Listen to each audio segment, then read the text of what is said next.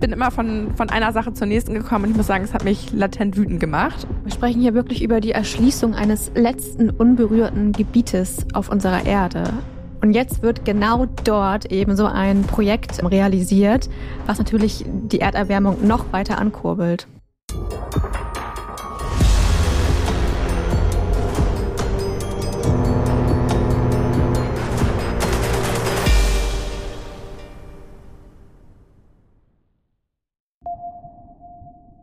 Hallo Christian, hier ist Madeleine. Ich habe die Folge jetzt gerade einmal Korrektur gehört und ähm, ich bin fein damit. Ähm, das Einzige, was mir aufgefallen ist, ich habe äh, den Firmennamen leider ungefähr 5000 Mal falsch gesagt. Vielleicht kannst du meine Nachricht am Anfang der Folge einmal einspielen. Das heißt Konoko Philips für alle, die es jetzt raushören aus der gesamten Folge. Dankeschön. Hallo Maja. Hallo Madeleine. Wir sitzen hier bei romantischem Kerzenschein in meiner Wohnung vor selbstgebackenen Waffeln mit ähm, Pflaumen und hoffen für Maya, dass es eine kurze Folge wird. ähm, wir haben heute ein Projekt für euch mitgebracht, was wir schon auf Social Media angekündigt haben, was erstmal einen sehr, ich sag jetzt mal, lieblichen Namen eigentlich hat. Und zwar heißt es das Willow-Projekt. Ist aber gar nicht so lieblich und hat mich gestern Abend sehr in Rage gebracht bei der Vorbereitung. Ja, mich hat das ganze Wochenende in Rage gebracht. Äh, man hat ähm, vor allem auf TikTok schon sehr viel dazu sehen und hören können, aber ich finde, da hört es dann auch auf. Also außerhalb von TikTok ist mir das Projekt noch gar nicht begegnet so richtig. Ja, mich wundert es auch ehrlicherweise, dass mir das jetzt erst vor kurzem vor allen Dingen auch in unserer Bubble begegnet ist und gar nicht so präsent war. Ich habe mich selber gefragt, ob ich mich irgendwie falsch informiert habe. Und mir waren die Infos noch ein bisschen zu knapp. Ich wollte mehr wissen und habe mich da gestern über Google Maps äh, reingescannt, die Wasserversorgungszentren und so weiter. Aber bevor ihr überhaupt wisst, worüber wir hier reden, ähm, müssen wir vielleicht einmal kurz erklären, was das Willow-Projekt so ist. Ja, das äh, Willow Project ist ein Projekt, welches schon ziemlich lange in Planung eigentlich ist in den USA. Ähm, und das geht um eine, es geht um ein Explorations- und Entwicklungsprojekt von Ölförderung in Alaska. Ja, und die Aufregung darum ist entstanden, weil der Joe Biden, der Präsident der Vereinigten Staaten aktuell, bei seinem Amtsantritt ähm, damals versprochen hat, keine Ölförderung zu unterstützen. Also das war sein Wahlversprechen sozusagen. Und es nennt sich eine Executive Order, also die Genehmigung von neuen Öl- und Gasbohrungen ähm, zu stoppen sozusagen. Und auch die, die gerade vorhanden sind, nochmal zu überprüfen, ob das alles so in Ordnung ist. Und vor allen Dingen gab es das Ziel, dass die USA bis 2050 ein Netto-Null CO2-Emissionsstaat ja, werden wollte eigentlich. Und äh, ich sag mal so, äh, mit dem Vertrag, der letzte Woche Montag unterzeichnet wurde, also genau vor einer Woche jetzt, ist es gebrochen worden. Also ähm, es gab eine Genehmigung für Ölbohrung. Und zwar nicht nur irgendwelche, sondern ein Riesenprojekt. Und es passiert mal wieder vor äh, den Augen aller Öffentlichkeit. Und der Aufschrei ist für mich noch nicht groß genug, muss ich sagen. Ja, also Joe Biden hat damit ganz klar sein Wahlversprechen gebrochen weil das eben, ja, wie, wie du gerade schon gesagt hast, da, und das ist natürlich ein Grund ähm, für, die, für die ganze Aufregung, die es jetzt gibt, aber natürlich auch, weil das ein richtiges Umweltverbrechen ist und damit auch ein Ocean Crime, worüber wir jetzt ja hauptsächlich in diesem Podcast sprechen. Und deswegen wollen wir darüber auch nochmal sprechen. Wir haben jetzt mit Bryson.net allgemein schon uns ein bisschen was dazu einfallen lassen, aber wollen nochmal ein bisschen mehr ja, in die Tiefe gehen und wünschen deswegen ähm, ja viel Spaß bei der Folge und dass ihr was lernt und vielleicht dann das Gelernte auch gleich in Taten umsetzen könnt. Also steigen wir mal ein. Zur räumlichen Einordnung für euch. Wir befinden uns in Alaska und wir befinden uns nicht irgendwo, sondern in einem sehr großen Naturschutzgebiet, ähm, was auch besiedelt ist von mehreren indigenen Stämmen, die da seit Jahrhunderten, Jahrtausenden wohnen und von der Natur und mit der Natur leben und auch darauf angewiesen sind. Und jetzt gibt's natürlich nicht unbegründete Bedenken von der Bevölkerung selber, dort nicht überleben zu können, weil natürlich Land und auch die Meere ähm, und die Ressourcen, die sie daraus nutzen und damit leben, darunter leiden leiden werden. Und das ähm, gibt ja schon genügend Beispiele davon, dass das auch definitiv so sein wird. Also da kann man sich auch Sachen schönreden, aber es wird Auswirkungen auf die Meere haben und natürlich auch auf das Land. Und da die, wenn man jetzt auf Google Maps mal geht und mal guckt, wo das Ölprojekt angesiedelt ist, werden die geplanten Ölfelder auch in der Nähe von der Küste von Alaska liegen. Und da birgt es natürlich mag man vermuten, Ölverschmutzung und ähm, andere Umweltschäden, die da passieren können. Ja, wir sprechen hier wirklich über die Erschließung eines letzten unberührten Gebietes auf unserer Erde. Also wirklich unberührt. Und deswegen ist es auch so schlimm, was da passiert. Da leben Elche, da sind Zugvögel, da leben Bären, die vertrieben werden. Ähm, der Eisbär ist da in der Nähe, der jetzt auch immer ganz gerne in den ganzen Videos benutzt wird, weil das ja so so traurig ist, dass da jetzt was passiert und was auch so schlimm ist, ähm, um viermal schneller erwärmt sich die Arktik und jetzt wird genau dort eben so ein Projekt realisiert, was natürlich die Erderwärmung noch weiter ankurbelt. Ja, und was heißt das denn für die Tiere da unter anderem? Menschen haben wir jetzt eben gerade schon mal leicht angerissen, muss man dazu nur sagen, aber es bedeutet natürlich auch, wenn man jetzt auch nochmal auf das Thema Meer geht, wir sind hier im Ocean Crime, betrifft es da auch die Wal- und die Robbenpopulation und zwar nicht nur durch das Öl, was ins Wasser gelangt, da erzählen wir nachher nochmal ein bisschen mehr dazu, sondern auch vor allen Dingen auch die Lärmbelästigung und die Schadstoffe, die dort ins Wasser und die Umwelt kommen. Das beeinträchtigt natürlich die ja, Futterquellen der Tiere, die Fortpflanzung und ähm, generell den kompletten Lebensraum. Also in jeglicher Hinsicht sind die Tiere einfach eingeschränkt und können nicht mehr so weiterleben, wie sie es zuvor getan haben. Und von den Menschen natürlich ganz zu schweigen, die ja teilweise auch auf die Tiere oder auch auf das Meer angewiesen sind. Ja, es werden ja auch oder sollen Bohrinseln ähm, wirklich gebaut werden auf dem Meer. Also es ist äh, ja für, für die Ozeane mag man sich das auch kaum ausmalen. Ich habe noch eine Sache gelesen, die ich richtig verrückt finde. Und zwar ist, dass das ganz passieren kann, ist eigentlich darauf, also die sind davon abhängig, dass der Permafrostboden das ganze Jahr über gefrostet ist, damit sie eben dort ihre Infrastruktur aufbauen können. Aber durch den Klimawandel ist es mittlerweile schon fast gar nicht mehr so, vor allem im Sommer. Und was sie jetzt machen oder machen wollen, um das eben weiter gefrostet ähm, zu haben, die wollen riesen Kühler aufbauen, damit der Permafrostboden eben ja, gefrostet bleibt, sagt man das so, gefroren bleibt. Ähm, und damit die alles umsetzen können, was irgendwie so ein verrückter Rückkopplungseffekt ist, weil durch ihre Arbeit dort steigt ja die Temperatur und es schmilzt weiter. Das heißt, sie müssen eigentlich bei jedem Jahr, was sie da sind, viel mehr Kühlungsgeräte aufbauen, damit eben das alles gefroren bleibt. Also ich weiß nicht, ist es klar? Ich finde das ganz verrückt. Für den CO2-Fußabdruck, da kommen wir auch gleich nochmal drauf. Auch eine ganz gute, ganz gute Sache, eine gute Idee. Wer ist denn dafür eigentlich verantwortlich? Viele Beteiligte, die daran viel Geld verdienen werden und unter anderem die Firma Coco Noco Philips. Klingt erstmal sehr ähm, ja, tropisch, würde ich mal sagen. Ist es tatsächlich nicht. Und äh, die haben das Ölprojekt Willow im Jahr 2017 genehmigt und ähm, hat seitdem auch schon an der Planung gearbeitet. Das ist ja nicht so, dass es jetzt irgendwie äh, jetzt erst gestern losgegangen ist. Und das ist ein amerikanisches Energieunternehmen. Ähm, die sitzen in Houston, Texas und generell sind die ja ganz groß in der Vermarktung von Öl, Gas und äh, Chemikalien tätig. Und wenn man auf deren Webseite ist, ist der dritte Reiter auf deren Seite ähm, Sustainability. Das habe ich mir natürlich auch nochmal genauer angeguckt. genau ist gar keine, also Madeleine hat mir heute Morgen schon eine kleine PowerPoint-Präsentation gefühlt darüber gegeben. Sie hat alles analysiert. Ja, ich, ich muss, ich muss, ich, es hat mich richtig doll in Rage gebracht. Es war gestern 23 Uhr. Wir haben gesagt, wir müssen da jetzt nochmal äh, eine Folge drüber machen, um euch darauf aufmerksam zu machen, weil es eben so wenig Infos dazu gibt. Und ähm, dann bin ich da mal ein bisschen eingestiegen, sage ich jetzt mal. Also, Coconoko Phillips ist das größte unabhängige Öl- und Gasunternehmen Unternehmen in den USA. Das muss man dazu nochmal sagen und gehört generell zu den größten Energieunternehmen der Welt. Und ähm, es ist in 15 Ländern tätig, ähm, zum Beispiel in den USA, Kanada, Norwegen, Großbritannien, Australien, China, Malaysia und Indonesien. So. Und die haben einen äh, Jahresumsatz gehabt, ähm, 2020, um mal so ein bisschen in Zahlen zu denken. Es sind 20,8 Milliarden US-Dollar gewesen und etwa 2,7 Milliarden US-Dollar waren Gewinn davon. So.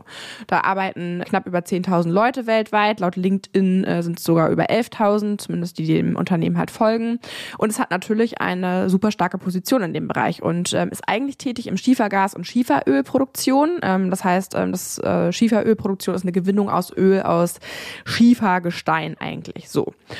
Und die setzen sich natürlich auf ihrer Webseite für Nachhaltigkeit und Umweltschutz ein und haben natürlich auch ein Ziel, bis 2050 netto Null Emissionen zu erreichen, wie die USA.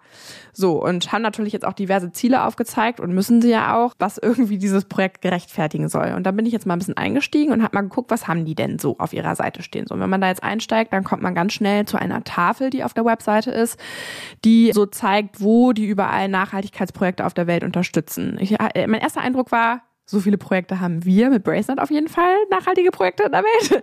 Und wenn man auf die einzelnen Punkte eingegangen ist und dann guckt hat, ah, hier in Australien unterstützen sie eine Schule, da unterstützen sie Handarbeit, dann gibt's einen Filter, der in Norwegen eingebaut wurde, der schon eine ganze beträchtliche Menge CO2-Emissionen einsparen soll. Aber der Gesamteindruck war für mich jetzt erstmal so, da muss auf jeden Fall definitiv noch was passieren. Ähm, es ist sehr schwer durchschaubar für Leute, die davon keine Ahnung haben, ähm, da überhaupt reinzusteigen. Und wenn man in dieser Karte dann rumklickt und guckt, wie die Projekte beschrieben sind, dann kommt da sowas wie, sie haben angefangen, dieses Projekt zu unterstützen. Es waren wenig abgeschlossene Projekte.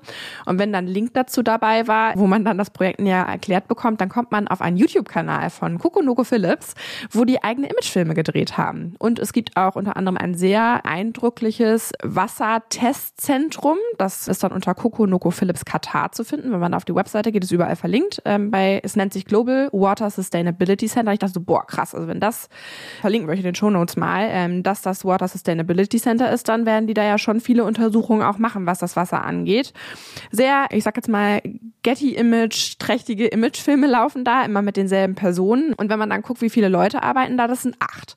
Und wenn man dann auf LinkedIn geht und guckt, was machen die acht Leute denn da, arbeiten einige der acht Leute gar nicht mehr da. Dann dachte ich, okay, dann gucke ich nochmal auf Maps, bin mich da drauf gegangen, habe geguckt, okay, das Zentrum gibt's wirklich, ist auch in der Stadt, nicht irgendwo auf dem Land gebaut. Und dann dachte ich so, ah, okay, da sind ja noch ganz andere Firmen ansässig, so also diverse Firmen, von irgendeiner Mediafirma über tatsächlich auch noch andere Ölunternehmen. Das heißt, es ist einfach so ein Technopark, wie es den hier auch in Hamburg-Harburg gibt, wo ich mal gearbeitet habe, wo diverse Firmen sind und da drin scheint ein kleines Zentrum zu sein, was eben diesen, diese Wassertests macht. Auf die gehen wir gleich nochmal ein bisschen näher ein. Genau, also es ist alles, äh, wie man es irgendwie auch schon vermutet hat, ist da noch niemand so richtig eingestiegen und ich glaube, ich werde mir die Arbeit die nächsten Tage nochmal machen. Ähm, es macht einfach auf jeden Fall ein äh, den Eindruck, nicht nur den Eindruck, äh, auch für mich als Laie, die nicht aus dem Ölunternehmen kommt, als ob das halt alles so ein bisschen natürlich green gewaschen wird, komisch. Oder blue in dem Fall. Ja, also es hat mich, ich bin immer von, von einer Sache zur nächsten gekommen und ich muss sagen, es hat mich latent wütend gemacht. Und also wer da Bock hat, noch mal ein bisschen näher einzusteigen, ich glaube, das war schon genug jetzt angerissen, um ja, euch zu demonstrieren und zu sagen, dass das halt alles ein bisschen fragwürdig ist, was da gezeigt wird. Und genau dieses Unternehmen, was du jetzt äh, sehr ausführlich beschrieben hast, ähm, die arbeiten eben schon seit 2017 an diesen Plänen, an dem Pro Project Willow. Und das wurde eben damals unter Trump noch ähm, alles in die Wehe geleitet. Und jetzt hat Biden dem eben final ähm, zugestimmt. Aber man muss auch sagen, also ich will Joe Biden da jetzt überhaupt nicht in Schutz nehmen und ich finde es ist ein Unding, dass er sein, äh, sein Versprechen da jetzt ähm, bricht. Aber es gibt auch Stimmen, die sagen, eigentlich hatte Joe Biden gar keine Wahl, weil im Zweifel eventuell sogar, wenn das vor Gericht gehen würde, er sowieso der Drops quasi schon gelutscht ist, weil der, das Drops. Eben, der Drops, weil das eben schon so lange in Planung ist und Trump da eben auch schon seine Finger im Spiel hatte. Ja, und vor allem, wenn man sich mal die Zahlen anguckt, also das ähm, gibt ja schon Vorbereitung dazu. Ne? Ist ja nicht, dass da jetzt heute also meistens ist es ja so, es wird ein kleiner Otto darunter gesetzt und morgen fängt man an zu bauen. Und so ein bisschen so ist es jetzt auch. Das heißt, das ist ja alles schon ins Rollen gebracht worden. Also Coco Noco Phillips hat die mit den Vorbereitungen für die Bauarbeiten fürs Willow-Projekt schon begonnen im Winter 2020. 21 wurde, es wurden schon Straßen gebaut, um ähm, Ausrüstung und Materialien dahin zu bringen. Also es steht alles sozusagen bereit. Es wurden auch schon Bauarbeiten durchgeführt, ähm, einschließlich so Errichtung von Bohrplattformen und Errichtung zur Wasser- und Abfallentsorgung. Das gibt es schon. Und äh, der Produktionsbeginn ist aktuell geplant für 2024. Ich meine, wenn man jetzt mal so ein bisschen überlegt, was da, es müssen Flughäfen gebaut werden, es müssen Pipes gebaut werden, Transportmöglichkeiten, Zufahrtsstraßen, ähm, Ölplattformen. Das ist ja, also wenn man damit wirklich äh, zeitnah loslegen möchte, ist damit schon alles in die Wege gelegt worden, auch schon bevor er das jetzt unterschrieben hat. Aber letztendlich hat er es ja letztendlich genehmigt. Und wer ist denn dann noch involviert? Also ich fand es ganz interessant, wie kommt man dann überhaupt an so ein Land dran? Also auch so eine Firma wie Kogonoko Philips zum Beispiel. Also es gibt ein, eine Firma, die nennt sich, oder ein Institut, glaube ich eher, muss kurz gucken, äh, es nennt sich BLM, Bureau of Land Management. Das ist eine der wichtigsten Bundesbehörden in den USA, die für die Verwaltung von öffentlichen Land- und Ressourcen zuständig ist und darunter eben auch für die Verwaltung äh, von dem Land Alaska, was eben jetzt die, äh, die den Platz sozusagen für das Willow-Projekt eingeräumt hat. Und äh, das ist auch schon die genehmigt worden 2021 von beiden. Da wurde noch nicht der Otto drunter gesetzt, aber es gab schon Abkommen dazu, auch schon im Juni zu 21 dazu. Und die Entscheidung dazu und trotz Widerstand jetzt auch in den letzten Monaten, der finde ich eben wie gesagt noch zu gering ist, weil die Aufklärung gar nicht stattgefunden hat, äh, brauchen wir jetzt nicht drüber reden. Äh, den gab es generell, aber er hat ja trotzdem dazu geführt, dass es unterschrieben wurde. So, jetzt muss ich noch kurz zu, zu dem BLM. Möchte noch mal zwei, drei Worte sagen, was ganz interessant ist, finde ich. Also eine Bundesbehörde in den USA und die ist ein Teil des Innenministeriums für die Verwaltung von öffentlichen Landressourcen und es sind 245 Millionen Hektar Fläche wo unter anderem Waldgebiete, Weidenflächen, Nationalparks, Wildschutzgebiete und aber auch Energie, Mineralressourcen wie Öl, Gas und Kohle dazu gehören. So. Und jetzt ist es so, wie gibt diese BRM diese Grundstücke ab? Also es gibt, es gibt dann Gebote, Auktionen werden gemacht und da können dann Unternehmen wie Coco Noco Philips kommen und sagen, hier, hallo, ich biete jetzt hier mal so und so viel Millionen Euro. Dann werden die gut durchkalkuliert haben. Ich habe gerade meine Hand dazu, ich habe gerade eine Auktion nebenbei gemacht. Es ist überhaupt nicht lustig, Leute, aber irgendwie muss man das Thema, irgendwie muss man das irgendwie verarbeiten. Ähm, genau. Und dann gibt man eben ein Gebot ab und bekommt dann eben den Zuschlag für diese Fläche. Ist aber nicht so, dass die einfach nur Geld dafür geben. Mag man meinen. Das BAM ist also auch für die Durchführung von Umweltprüfungen und Genehmigungsverfahren für Energie- und Mineralressourcenprojekten auf dem Bundesland zuständig. Und dazu müssen die natürlich mit der indigenen Bevölkerung sprechen. Es müssen Tests gemacht werden. Und das natürlich nicht nur von 2017 an, weil das ganze Projekt, um diese ganzen Barrel Öl abzubauen, von denen wir am Anfang gesprochen haben, wird ungefähr 30 Jahre dauern, bis vermutet ist, dass diese Mineralölreserven ausgeschöpft sind sozusagen. Das heißt 30 Jahre und wenn das halt, also es ist ja jetzt schon ein paar Jahre in Gange, wie wir jetzt schon irgendwie gehört und gefühlt haben, aber ähm, natürlich noch lange nicht 30 Jahre in der Ausführung, wo man sagen kann, so und so hoch sind die Schäden. Es gibt natürlich viele vergleichbare Ölplattformen, wo man sagen kann, man weiß ja schon, wo das ungefähr hinführen wird. Aber wie kann denn die BLM im Zusammenschluss mit äh, Joe Biden und äh, Weißem Haus und so weiter sagen, ach, das ist ja hier gar nicht so schlimm und äh, auch die äh, indigene Bevölkerung, ja, die hat jetzt hier gesagt, ist nicht so geil, aber so schlimm ist das ja gar nicht. Da machen wir mal ein Otto drunter. Das muss ja passiert sein, jetzt schon, dass es genehmigt wurde. So. Ja, ich glaube, also um jetzt mal so ein bisschen auch die, die Pro-Argumente, die es da jetzt gerade gibt, zu nennen. Also zum einen ist es neben, es werden extrem viele Arbeitsplätze geschaffen. Man spricht so zwischen 1000 und 2500. Da variieren jetzt die Zahlen auch wieder. Was natürlich auch für die indigene Bevölkerung ähm, zum Teil gut wäre. Es gibt auch ähm, eine Bevölkerungsgruppe ähm, unter den indigenen Völkern da, die sich sehr pro dafür ausspricht und das befürwortet und ähm, gut findet, weil das eben eine Chance für die sein könnte. Das ist so ein Pro-Argument. Eben ja, dann natürlich ähm, einmal die Unabhängigkeit, was die Energieversorgung angeht, weil jetzt auch durch den Ukraine-Krieg waren auch in den USA die Benzinpreise extrem hoch und natürlich jetzt nach anderen Lösungen gesucht werden muss, damit man das eben selber bereitstellen kann. Ja, eine Energieunabhängigkeit möchte man damit fördern, ne? Genau, wollen wir in Deutschland ja auch, aber ähm, wir wollen es eben auf erneuerbare ähm, Energieträger umwälzen und das möchten viele in der Bevölkerung in den USA eben auch und das, dieser Plan sieht eben nicht danach aus. Das ist nicht erneuerbar und das ist nicht gut fürs Klima. Also du hast gerade gesagt, man weiß noch gar nicht so genau. Es gibt aber Schätzungen von zum Beispiel Protect the Arctic. Die gehen davon aus, dass äh, wenn das über die nächsten 30 Jahre läuft, dass dann 287 Millionen Tonnen CO2 ausgestoßen werden. 287 Millionen Tonnen. Das entspricht ähm, pro Jahr das entspricht pro Jahr etwa 9,2 Millionen Tonnen Kohlendioxid und das wiederum ist gleichzusetzen mit fast zwei Millionen gasgetriebenen Autos. Also man, man kann sich das irgendwie gar nicht vorstellen. Man weiß nur, es ist viel und es wird den Klimawandel definitiv ankurbeln. So, jetzt bin ich aber wieder bei den Negativen. Was, was ist noch, was ähm, als Pro-Argument ähm, benutzt wird? Haben wir da noch was?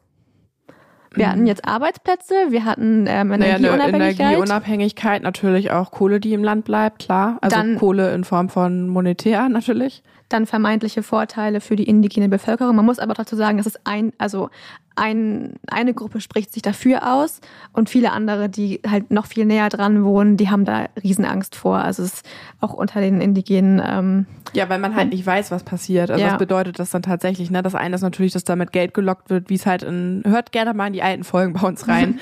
es ist eigentlich ja immer dasselbe. Es ist eine vermeintlich kleinere Menge an oder kleinere Anzahl an Menschen, die unter Druck gesetzt werden finanziell und wo die Leute mit einem Geldkoffer im Garten stehen und sagen, hier, wir versprechen versprechen euch Wohlstand, Unabhängigkeit und alles wird ganz toll.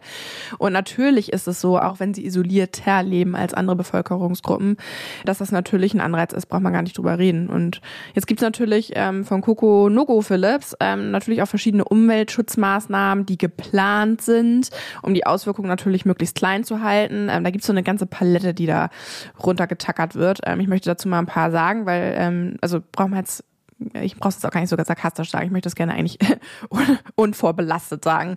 Also es wird zum Beispiel sowas äh, verwendet wie Extended Reach Drilling. Das ist die Methode der Bohrung. Diese Methode ermöglicht es, das Öl aus größerer Entfernung von Bohrstandorten zu fördern. Also dass man auch unter anderem Gebiete umgehen kann ähm, und was eben auch die Notwendigkeit verringern soll, weitere Bohrungen in der Region durchzuführen und dann eben den Eingriff auch in der Region zu minimieren. Aber letztendlich packen wir es auf den Tisch, wie es ist. Äh, da werden Löcher gebohrt werden, um das Öl da rauszuholen. So und da, wo es rausgeholt wird, werden wird auch Öl austreten. So und zweiter Punkt ist, ähm, es soll ein Einsatz von erneuerbaren Energien natürlich verwendet werden. Ähm, die planen den Einsatz zum Beispiel durch Solaranlagen, um das Projekt zu decken und somit die CO2-Emissionen zu reduzieren. Und ich hatte ja vorhin schon gesagt, die haben auch wie das Land Amerika eigentlich das Ziel, ähm, CO2-neutral zu sein. Aber du hast jetzt ja gerade mal rausgehauen, was, was für Mengen CO2 das jetzt geht, ähm, wie soll man das denn kompensieren? Also äh, in allen Videos und Artikeln, die ich gelesen habe, weil keiner das so wirklich ausrechnen kann, ist halt so, ja, die werden wahrscheinlich ihre Umweltziele nicht erreichen. Nee, nicht wahrscheinlich nicht. Also wenn man sich damit alleine mal fünf Stunden wie ich gestern beschäftigt, dann kann ich, ohne dass ich davon Plan habe, mit Brief und Siegel sagen, wie sollen die denn ihre Ziele erreichen? Also ich habe auch gestern zum Abschluss nochmal Wally geguckt. Wer da nochmal Bock hat, irgendwie in eine Kinderserie einzusteigen von Walt Disney, äh, bitte guckt nochmal Wally. Es ist einfach, das habe ich dann nachgeguckt und dachte so, da, das, darauf arbeiten wir gerade hin. So, also es ist einfach absurd. So, dann kommt dann noch Reduzierung von Methanemissionen natürlich. Methan ist ein Treibhausgas, wie ihr wisst, was bei der Ölförderung unter anderem auch freigesetzt wird und die planen eben diese Methanemissionen zu reduzieren, indem sie die Ausstoßquellen identifizieren und reduzieren. Das steht unter anderem auf der Webseite. Finde ich jetzt auch wieder interessant. Sie planen, also so steht es wortwörtlich drin. Sie planen, die Methanemissionen zu reduzieren, indem sie die Methanausstoßquellen identifizieren und reduzieren. Aber wie sie es machen, und das sind, das sind 30, 40 Punkte, die da auf der Webseite stehen, die sie ja auch brauchen, um das irgendwie zu argumentieren, steht aber nicht wie. Mhm. Wie soll man das, also wie, wenn es da jetzt noch keine Lösung für gibt, da kommt, kommt da dann jemand mit, äh, mit der Lösung um die Ecke, wenn man da schon mittendrin bei ist? Ich weiß es nicht. Dann natürlich Schutz, Biodiversität. Die planen Maßnahmen, um die Biodiversität in der Region zu schützen, indem sie Lebensräume schützen und Schutzmaßnahmen für die Tiere ergreifen. Was heißt das? Dass das Ölloch woanders gebohrt wird? Auch schwierig. Schutz der Wasserressourcen. Sie planen Maßnahmen zu ergreifen, die Wasserressourcen in der Region zu schützen und zu erhalten, indem sie Abwasser und andere Abfälle verantwortungsvoll entsorgen und die Wassernutzung reduzieren. Also die Leute müssen weniger Wasser verwenden, heißt das in der klaren Umsetzung. Und es müssen ja auch erstmal Abwasseraufbereitungsanlagen wieder gebaut werden, die ja auch wiederum CO2. Also ich, ja, also es geht so weiter. Ähm, so. Ich, ich kann es auch lassen. Also Ja, also was ich noch ganz interessant finde, was ja auch sehr kritisiert wurde, Joe Biden hat quasi so gefühlt zeitgleich mit ähm, seiner Unterschrift aber verkündet, dass er gleichzeitig einen Teil oder den, der arktische Ozean und fünf Millionen Hektar Land ähm, sollen für die Bohrungen komplett gesperrt werden. Im Weißen Haus spricht man von so einer Feuerschutzmauer und ähm, ja, also das ist gut, dass er das sagt und dass es passieren soll, aber wir haben ja eben schon darüber gesprochen, dass das nicht ausreicht und dass eigentlich der, die Lösung natürlich wäre, es gar nicht zu machen. Und natürlich, ähm, die Bevölkerung hat das auch eher so ein bisschen als, ja, also ich drop jetzt hier eigentlich eine super schlechte Nachricht und mache noch eine gute hinterher, die das andere so ein bisschen retuschiert, weil wir wollen jetzt ja den arktischen Ozean eigentlich schützen und wir wollen da auch Gebiete gar nicht ähm, anfassen. Ja, das ist gut, aber trotzdem ist es einfach er macht nicht das, wofür die Leute ihn gewählt haben und die haben ihn eben für seine Klimaziele gewählt. Und das finde ich halt so schlimm, auch jetzt vor allem, ich war sehr viel bei TikTok, da haben Leute, vor allem aus den USA, die haben geweint, ähm, die waren, die haben geheult, haben gesagt, sie wollen jetzt nicht auf diesem Planeten leben, das ist doch ihr Planet. Und Joe Biden stirbt ja sowieso bald, so nach dem Motto, ist jetzt sehr, ja, sehr makaber, aber er ist halt wirklich auch sehr alt. Und ähm, es ist ich bin ja auch ein bisschen jünger noch, äh, oder Madeleine und ich sind beide nicht so alt. Das ist ja auch unsere Zukunft oder die Zukunft von Madeleines Sohn mit, über die jetzt hier gerade entschieden wird. Und das finde ich halt das Schlimme. Und deswegen verstehe ich diesen Aufstand auch. Und deswegen finde ich es auch so wichtig, dass wir was dagegen machen. Und ja, es ist schon in Vorbereitung, aber ich bin der Meinung, man kann da noch mit seinem. Es ist noch nicht alles gebaut, ne? Genau. Also ja, genau. Deswegen ja. machen wir die Folge hier überhaupt. Deswegen auch. machen wir die Folge. Deswegen ist der ähm, Aufruhr bei TikTok eben gerade auch so so groß. Vor, zum mal eben zu TikTok. Also ich weiß, uns hören auch viele Leute, die kein TikTok haben.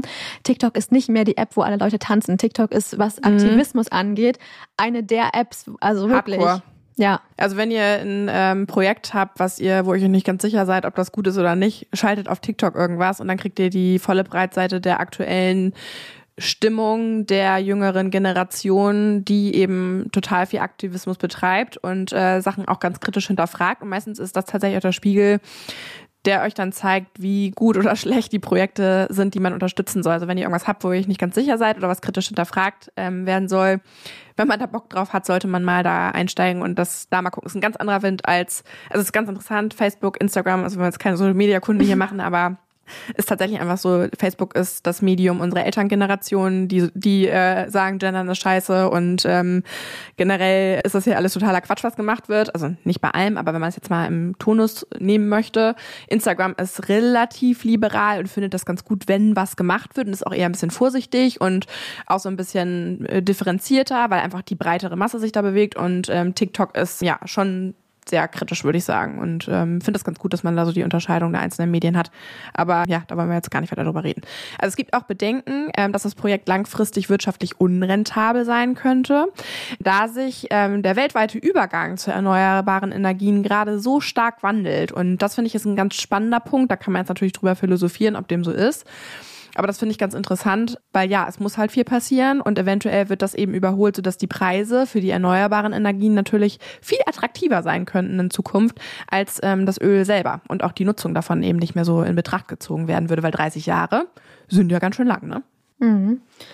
Ja, ähm, ich möchte nochmal auf die äh, Ziele der Webseite noch einmal eingehen bezüglich der Ölverschmutzung im Wasser, weil wir jetzt ja hier Ocean Crime haben. Kann ich da nochmal? Gut. Wir sind immer noch beim Unternehmen, ne? Wir sind immer noch beim Unternehmen, genau. Das ist Madeleines, Madeleines ihr, ihr merkt schon, also ich hoffe, es geht, geht hier niemandem auf den Senkel, dass ich hier so rauspfeffer, aber man merkt, man merkt, glaube ich, meine ähm, meine Bedenken und meine in Rage gekommenheit von gestern Abend. Also es ist so, dass also ein Ziel auf der Webseite ist unter anderem ähm, der Fokus auf der Optimierung, was die Öl- in Wasserkonzentration angeht. Also es werden dann Proben genommen, da wird geguckt, wie viel Öl ist in Wasser bei Bohrungen, die schon passiert sind, als Beispiel sozusagen. Ähm, Im Jahr 2021 lag die Konzentration im Durchschnitt bei 5,7 Milligramm pro Liter. Und da schreibt das Unternehmen, äh, Coco Noko Phillips, nahe an unserem Rekordtief von 5,1 Milligramm Liter im Jahr 2020. So, jetzt habe ich mal mir die Mühe gemacht, mal zu gucken, was bedeutet das denn 5,1 Milligramm im Liter? Das bedeutet, dass das massive Auswirkungen für die Meeresumwelt haben kann natürlich. Und zwar eine Konzentration von 5,1 Milligramm Liter pro Öl, äh, Öl im Meereswasser. Kann sehr bedenklich sein, weil das natürlich giftige Substanzen enthält, wie Schwermetalle, Kohlenstoffe, aromatische Verbindungen, da wusste ich jetzt nicht, was das sein soll, aber die für die Meerestiere und Ökosysteme einfach schädlich sein können. Das heißt, die Tiere können ihre Nahrung nicht mehr aufnehmen, die werden krank, die können sich nicht mehr fortpflanzen. Die Sauerstoffaufnahme ist behindert. So, das alleine nur bei den bei dem Rekordtief, was auf der Webseite kommentiert wird und dass die Grenze übrigens in der EU liegt bei 30 Milligramm pro Liter. Und 30 Milligramm, auch wenn ihr euch eine Lösung vorstellt, mit Öl 30 Milligramm in so ein Liter Wasser reingemischt, sieht wahrscheinlich schon bei dunklerem Öl gar nicht mehr so klar aus, würde ich mal sagen. Und das finde ich ganz spannend, ja, wenn man sich das allein nur vorstellt und vor allen Dingen kommt es ja dann auch nochmal drauf an, wer hat die Proben gemacht? Genau, das Unternehmen selber oder hat ein unabhängiges, eine unabhängige Firma beauftragt. Und wo wurde die Ölquelle genommen? Da steht nirgendwo direkt neben der Pipeline oder 100 Kilometer entfernt. So, das, da gibt's keine Richtlinien, da stand niemand daneben. Also, falls irgendwann mal Leute von diesem Unternehmen ähm, das hier hören, die Seite muss überarbeitet werden. Ja. Also für, für Leute wie Madeleine und mich und vor allem Madeleine, das reicht nicht. Nee. Da, muss, da muss es mehr Infos geben, vor allem wenn es eben so ein Riesenkonzern ist. Das reicht heutzutage nicht mehr. Da, da braucht man wirklich mehr Background-Infos für die ganz kritischen. Also sie haben laut LinkedIn fünf Sustainability Manager, die wahrscheinlich diese Texte geschrieben haben, die übrigens vorher auch nochmal interessant für euch, falls ihr mal Bock habt, da einzusteigen einige Leute, die in diesem Science-Institut arbeiten oder auch da Sustainability Management betreiben, die haben mal einen Uni-Abschluss gemacht und irgendwas. Dann haben die zwei Monate Praktikum irgendwo gemacht und dann ähm, sind die auf einmal äh, machen die die Öl, also klar kannst du, wenn du eine Studierung gemacht hast, Ölproben irgendwo entnehmen, aber die sind da die Sustainability Manager für eins der größten Ölunternehmen der Welt und kümmern sich um die Nachhaltigkeit. Also ja, also ja. Ja. Schwierig, schwierig, schwierig. Ja, also ich, ich äh, verstehe das voll. Ich, ich selber möchte das Unternehmen jetzt gar nicht so krass schlecht reden, weil letztendlich ist es das, dafür ist das Unternehmen halt da. Es gab ja auch noch andere, ne? Also man kann da jetzt auch noch tiefer einsteigen. Da gibt's ja auch noch andere Leute, die Bock auf das Land hatten und da Ölbohrungen machen wollten, ne? Also Ja. da kann man jetzt auch noch mal tiefer einsteigen. Also wenn ihr Bock habt, vor allen Dingen auch wichtig, falls ihr, bin ich gestern auch noch mal drüber gestolpert, falls ihr in Aktien investiert, guckt, wo ihr rein investiert. Weil viele der Unternehmen sind natürlich im ersten Moment vielleicht lukrativ, verbergen sich hinter irgendwelchen auch ETFs. Guckt, wo rein ihr investiert und eventuell mit unterstützt. Ja. Ich möchte noch einmal kurz, ich glaube, wir haben jetzt schon sehr viel gesagt, aber auf das äh, Wesentliche, nicht Wesentliche, es war alles wesentlich. Ich möchte einmal kurz nochmal auf die Temperaturen eingehen, weil das natürlich auch Auswirkungen für den Ozean am Ende hat. Ähm, ich habe ja schon gesagt, dass generell in der Arktik der Temperaturanstieg ähm, viel höher ist oder es viel schneller geht als auf dem Rest der Erde. Und es ist jetzt so, dass die Durchschnittstemperatur in der Region schon in den letzten sechs Jahrzehnten um drei Grad gestiegen ist. Und das Büro of Land Management, was Madeleine gerade auch schon oder was du gerade schon so erklärt hast, ähm, warnt, dass die Temperaturen bis zum Ende dieses Jahrhunderts um zwölf Grad steigen könnten. 12 Grad. Das ist, also ich, wir hatten jetzt in Hamburg ein bisschen wärmeres Wetter, vielleicht auch 12 Grad wärmer als die Woche davor. Man hat sich gefühlt, als wäre schon, also ja, als könnte man die Winterjacken wieder wegschmeißen. Es ist wirklich, es ist krass. 12 Grad ist viel. Und wenn man jetzt sich vorstellt, dass eben noch so ein Projekt umgesetzt wird, was den Temperaturanstieg noch weiter in die Höhe steigen lassen wird, das ist einfach heftig. Da schmilzt super viel Eis. Das können sie auch nicht mit ihren Kühlgeräten dagegen ankämpfen, wenn sie den Permafrostboden behalten möchten. Und das wiederum hat natürlich Auswirkungen auf das gesamte Ökosystem mehr. Und da Ja. bringt es auch nichts, wenn Joe Biden da eine Fläche absperren möchte im Arktischen Ozean. Das ist- kann man das nochmal wieder eine neue Folge dann eigentlich auch, ne? Meeresspiegel ansteigen. Wassererwärmung. Ja, ja. Es gibt auch, für, Interview auch dazu. für die Leute, die in Hamburg wohnen. Guckt, wo ihr euer Haus kauft. Vielleicht nicht direkt an der Elbe. Das könnte äh, teuer werden. Und das allein in den nächsten 50 Jahren ist die Hälfte von Hamburg, die nah am Hafen ist, ist schon nicht mehr zu sehen. Das hat natürlich auch alles mit Schmelze und mit, mit äh, ja, dadurch äh, steigendem Meeresspiegel zu tun. Ganze Inseln sind schon weg, müssen schon umgesiedelt werden. Dafür gibt's schon Pläne. Und wer dann nicht glaubt, dass der Klimawandel real ist, ist es ja letztendlich auch egal, selbst wenn einige Leute daran nicht glauben, dass der real ist. Es wird konkrete Auswirkungen darauf geben, dass der das Wasserspiegel steigen, dass die Meerestemperatur ansteigt, dass Korallenbleiche davon betroffen, also äh, ist ja jetzt schon, fast alle Korallenriffe sind schon davon betroffen, dass Korallenbleiche und auch abgestorbene Riffe ähm, im Meer äh, zu finden sind, was ja dann auch wieder komplett das ganze Ökosystem mehr zum Kippen bringt und die Nahrungsquelle einfach für ja sehr viele Menschen bedeuten wird. Also ich finde, das ist nochmal eine neue Folge. Da Ja, kann, ich wir, kann halt, ja, kleiner bla, bla. Spoiler, wir nehmen da bald auch eine Folge zu auf mit einem sehr renommierten Wissenschaftler dazu zum Thema Eisschmelze. Also da bleibt gespannt, da bin ich auch gespannt auf das Interview, haben wir noch nicht gehabt, aber ist jetzt in zwei Wochen haben wir das, glaube ich. Mhm. Jetzt aber zu unserem Fall heute. Ähm, sind wir schon beim Call to Action? Maya? Maya hat gesagt, die Folge wird nur 20 Minuten lang. Ja. Das glaube ich nicht, weil allein ich habe ja schon 40 gelabert. Sind wir schon beim Call to Action Ja, oder würde ich schon sagen, glaube ich. Also man kann jetzt noch ganz viel zu dem Unternehmen sagen. Ich glaube, ihr müsst da, wenn euch das interessiert, ähm, nochmal näher einsteigen. Ich glaube, wir haben jetzt schon einen ganz guten Überblick gegeben, wa- was sich dahinter verbirgt und wer daran involviert ist und warum da Zusagen gegeben worden sind. Ist halt einfach Geld. Fakt. Also, es ist, also nochmal kurz in der Zusammenfassung. Es gab ein Wahlversprechen, was äh, nicht eingehalten wurde, in dem jetzt äh, Land genehmigt wurde und Ölgewinnung ähm, genehmigt wurde, wo vorher gesagt wurde, wir machen das nicht. Und das ist mein Wahlversprechen, dass wir hier uns ums Land und um die Leute kümmern und um die Tiere. Und jetzt äh, wurde einfach unterschrieben, dass es eben nicht so ist. Und da verdienen jetzt einfach eine Menge Leute sehr viel Geld daran mit der Zerstörung der Umwelt eben. Das kann man einfach mal ganz klar so zusammenfassen. Und ähm, also ich finde es wieder mal ein sehr gutes Beispiel für Weiterbildung im politischen, wirtschaftlichen Umweltschutzprojekt. Es ist halt einfach so ein, das fasst halt alles ganz gut äh, zusammen, finde ich. Und ja, was ist der Call to Action? Was könnt ihr jetzt dagegen unternehmen? Da haben wir uns natürlich jetzt das Naheliegendste überlegt, was können wir machen? Und zwar Call to Action. Mal erzähl doch mal.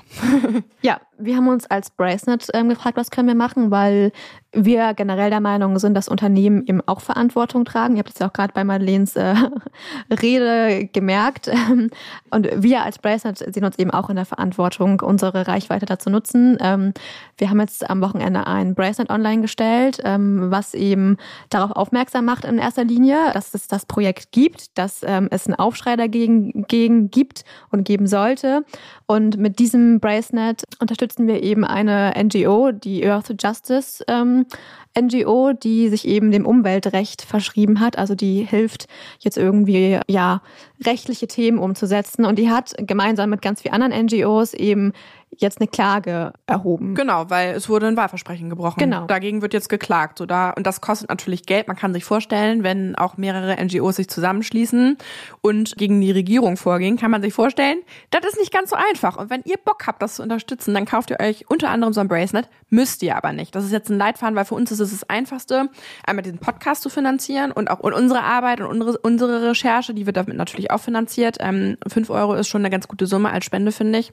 Ähm, natürlich unterstützt ihr unsere generellen Partner in Healthy Seas und Ghost Diving mit jedem ähm, Kauf, aber äh, in, wie Maya gerade schon gesagt hat, in diesem Fall Earth Justice, ähm, die sich eben für diese Klage stark machen und da könnt ihr eben direkt mithelfen.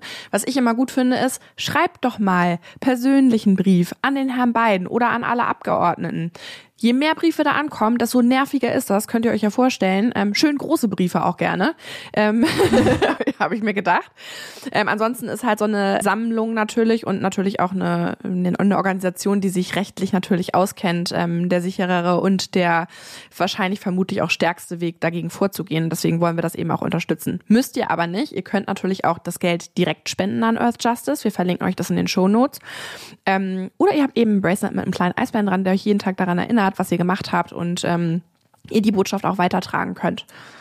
Ja, zum Thema Brief noch ganz interessant. Ähm, da gab es bei TikTok oder gibt es immer noch auch diverse Aufrufe. Man weiß natürlich nicht genau, wie viele Briefe tatsächlich geschrieben worden sind, aber ich habe so Schätzungen gelesen, dass es sich auch um die Millionen Briefe schon handelt, ja, die geil. geschrieben worden sind. Wir mit Bracelet wollen eben auch einen Sammelbrief schreiben an, an Joe Biden, an das Weiße Haus. Und ja, eine und Petition. Change.org, ne? Change. Genau, die Petition. Es gibt eine ja. riesen Petition, die hat jetzt mittlerweile über 4,4 Millionen Unterschriften, glaube ich. Bei 4,5 habe ich gelesen, ist es die größte Unterschriftensammlung, die es bei Change.org jemals gab. Das ja, heißt, krass. wenn ihr, wir haben jetzt mittlerweile schon 130.000 HörerInnen, also könnt ihr Gas geben und unterschreiben und ähm, dann machen wir die 4.500.000 vielleicht sogar mit euch voll. Und das dauert wirklich zwei Minuten. Man kann bei Change.org mittlerweile das geändert worden, auch einfach den Link zum Beispiel in privaten Nachrichten teilen, wenn ihr keinen Bock habt, das irgendwie auf Instagram oder Facebook zu teilen. Man kann auch diese Petition nochmal monetär unterstützen, wenn ihr dafür Geld habt. Das ist auch wieder ein Privileg, darf man nicht vergessen in der heutigen Zeit. Also ihr könnt jetzt wählen zwischen, ich kaufe mir eventuell ein Bracelet, unterstütze unsere Arbeit und ähm, die Arbeit von Earth Justice, spende das Geld entweder direkt oder teile einfach die Botschaft und berichte darüber und kläre auf, bring das vielleicht in mein Unternehmen mit als Thema auch mit ein oder ja, oder unterschreibt einfach die Petition, das kostet euch gar nichts. Also dauert fünf Minuten und wir packen alles in die Shownotes. Ihr könnt sogar, wenn ihr einen Brief schreiben wollt, wir packen euch sogar, ich suche die nachher persönlich raus, mir ein persönliches Anliegen. Ich werde die Adressen raus, so von den wichtigsten Leuten im Weißen Haus. Und äh, vielleicht ist es nicht nur Joe Biden, sondern auch irgendwie ein paar andere, die richtig doll genervt werden. Dann könnt ihr einfach auf Chat GPT gehen, euch einen förmlichen Brief überlegen, den einfach formulieren lassen, Copy-Paste rein und dann schickt ihr den los. Fertig ist die Laube. Dauert zwei Minuten. So, bitte. So, das war's. Eine kleine spontane Folge zu einem sehr wichtigen Thema. Mhm. Wir hoffen, ihr konntet was mitnehmen.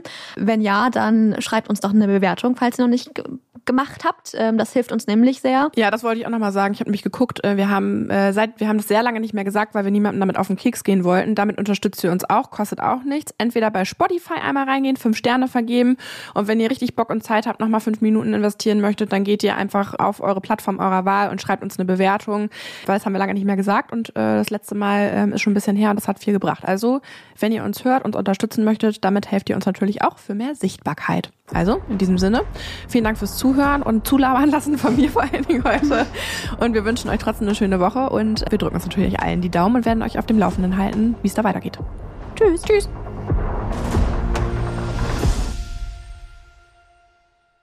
Ocean Crime ist eine Produktion von Bracenet in Zusammenarbeit mit Klangmagneten und Flying Podcast. Hinter Mikro sitze ich, Madeleine von Hohenthal. Und ich, Maya Löwedey. Die Inhalte unseres Podcasts haben wir aus erster Hand und wurden mit größter Sorgfalt recherchiert. Für die Richtigkeit, Vollständigkeit und Aktualität der Inhalte können wir jedoch keine Gewähr übernehmen. Wir schließen jegliche Haftung für das Offenlegen von geheimen Informationen aus und wir können keine Haftung für eventuelle Folgen übernehmen.